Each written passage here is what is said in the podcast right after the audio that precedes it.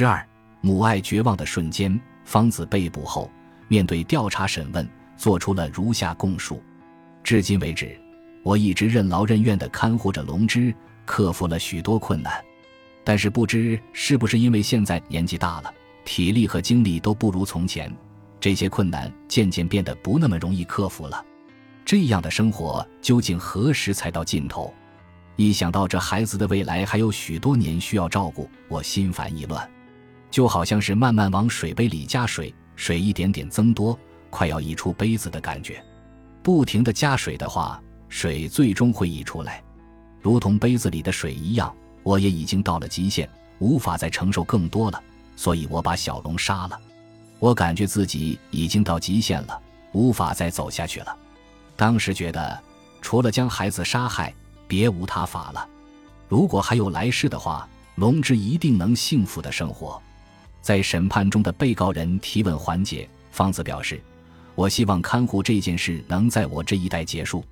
我想让玉芝过自己的人生。”法庭上的方子始终低垂着头，仿佛失去了所有的活力与生机。在庭审结束前的意见陈述环节中，方子才第一次流露出真实情感。站在证人席前的方子用颤抖的声音哭诉：“是我夺去了龙之的生命，我做了十恶不赦的事。当时虽说因看护而感到疲累，但那也不能成为杀人的理由。”我对自己的行为感到非常悔恨。龙之真的是个很可爱的孩子。审判时，玉芝作为证人出庭，向陪审员述说自己的想法。自打看护弟弟以来，我第一次体会到爱一个人是什么感受。我非常爱我的弟弟，然而这几年看护下来，我也感到非常辛苦。更何况母亲，对于他而言，坚持了这么多年，该是多么艰难。母亲所经历的痛苦是我无法想象的。我明白，弟弟是具有不可剥夺的人权的。虽然他的生命被母亲所结束，但我认为弟弟一路走来都过着非常幸福的生活。母亲给了他所有的爱，我能够原谅母亲所做的一切。二月初，在案件审理结束约一周后，法院宣布判处方子两年六个月有期徒刑，立即执行。法院认为。虽然方子曾被认定为抑郁状态，但对案件并未构成重大影响，无法认定其在案发时处于精神衰弱状态。方子含辛茹苦地看护龙之近半个世纪，陪审员对这一事实表示同情，但同时也认为方子在自身无力继续看护龙之的情况下，未能积极寻求帮助，及时解决问题，因此无法予以缓刑判决。辩方为争取缓刑，提起上诉。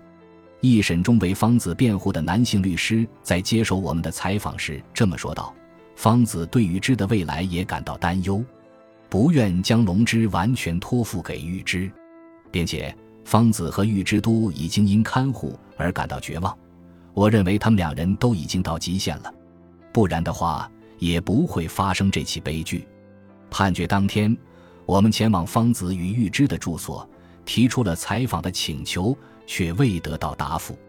根据一审判决，方子入狱了，但由于年事已高等原因，其后立刻获得了保释。一审判决约五个月后，二零一六年六月，大阪高等法院驳回了方子的上诉请求，宣布维持原判。高等法院对方子四十四年间看护儿子的艰辛表示理解，然而被害者的生命遭到轻视这一事实确凿且情节严重。因此无法予以缓刑判决。法庭宣判期间，方子始终在流泪。走出法庭后不久，他也不住哭泣。那应该是悔恨的泪水吧？若从龙之的角度出发，出生后一直无私的爱着自己，包容着自己的妈妈，竟残忍的夺去了自己的生命，龙之内心的绝望和无助，又有谁能体会呢？多年以来，父母体谅着孩子的病痛。并无私的爱护、看护着孩子，最终无力坚持，亲手将孩子杀害。方子的案件绝非特例，在老病看护这一群体中，此类悲剧接连发生。例如奈良的杀害脑瘫长女案。二零一二年一月的某日拂晓，在奈良县某住家，母亲勒住身患重度脑瘫的长女的脖子，致其死亡。在此之前，母亲已看护长女长达四十年。这户人家的父亲于十四年前过世，此后母亲便与长女两人共住。二零一一年夏天，母亲不慎跌倒，导致右肩骨折，此后其右手便无法上举，行动起来也不再利索了。同之前相比，给女儿换尿布要花上更多的时间，母亲渐渐对看护感到力不从心了。母亲此前曾因女儿不喜欢而不送她去日间护理机构。后来虽然尝试着使用日间护理服务，但因为不愿给周围的人添麻烦，由自己来看护女儿最合适等想法较为强烈，母亲最终不与任何人商量，坚持独自一人看护长女。然而，母亲已不能像从前那般完美的做好看护工作了，她为此深受打击，渐渐失去自信。随着体力的衰弱，且高血压的老毛病又加重了，母亲对未来感到悲观。我已经无法再继续看护下去了，母亲陷入绝望，无法自拔，最终酿成悲剧。精神鉴定结果显示，被告在案发当时患有抑郁症。奈良地方法院宣布判处其三年有期徒刑，缓期五年执行，判决得到最终确定。判决中，对母亲因固执己见的行为，藐视了长女的生命和人格予以谴责，同时也如此叙述道。被告在骨折后对看护失去信心，感到自身体力不支，对未来产生悲观之情。受到抑郁症的影响，被告在无助绝望之时却未向周围人求助，最终导致了悲剧的发生。事件缘由令人悲悯。拄着拐杖出庭的母亲难掩自责之情，对陪审员如实说道：“我的心中充满着悔恨，我是多么可恨的母亲啊！”我在心中默默为我的孩子祈祷，又如大阪的杀害智力残疾的长子案件。二零一五年三月，在大阪市内某住宅，该户人家患有先天重度智力残疾的长子惨遭杀害。案发后，被害者的母亲因故意杀人嫌疑被逮捕。据悉，被害者的父亲于十多年前因痴呆症入住护理机构后，被害者一直与母亲共住至今。被害者吃饭。上厕所均无法自理，平时的生活起居都由母亲独自照顾。他向警方这般供述道：“我累了，如果我死了的话，儿子也无法继续生活下去。趁现在还来得及，就让我带着孩子去天堂吧。”九个月后，十二月十五日下午一点半，该案的初次公审在大阪地方法院拉开帷幕。拘留中的被告人身穿灰色开襟毛衣及长裤。坐着轮椅被狱警缓缓推入法庭，然而他的样子有些异常，眼神空洞，视线无法聚焦。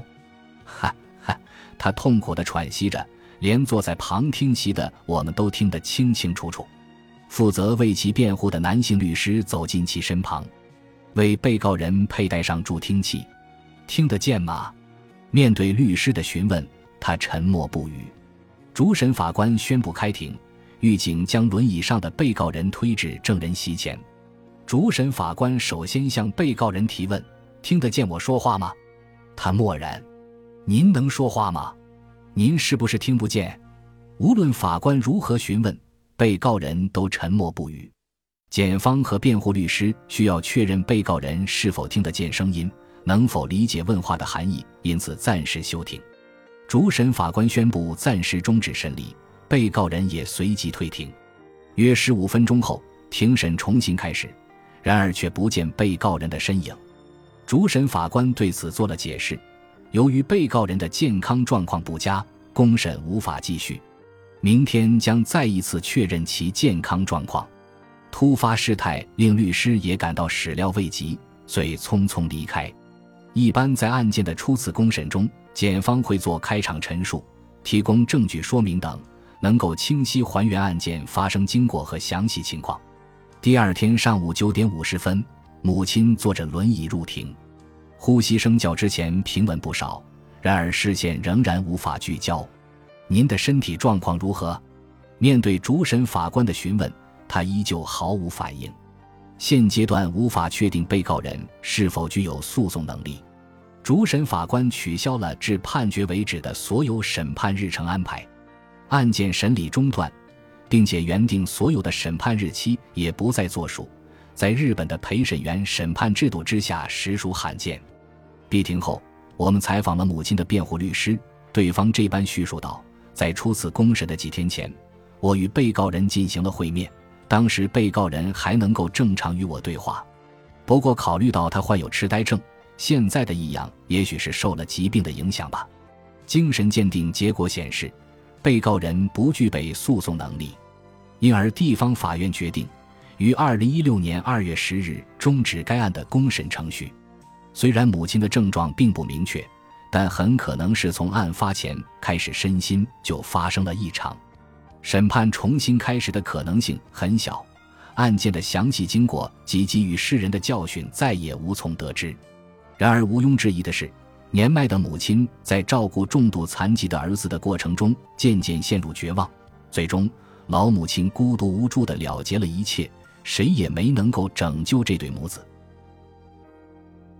本集播放完毕，感谢您的收听，喜欢请订阅加关注，主页有更多精彩内容。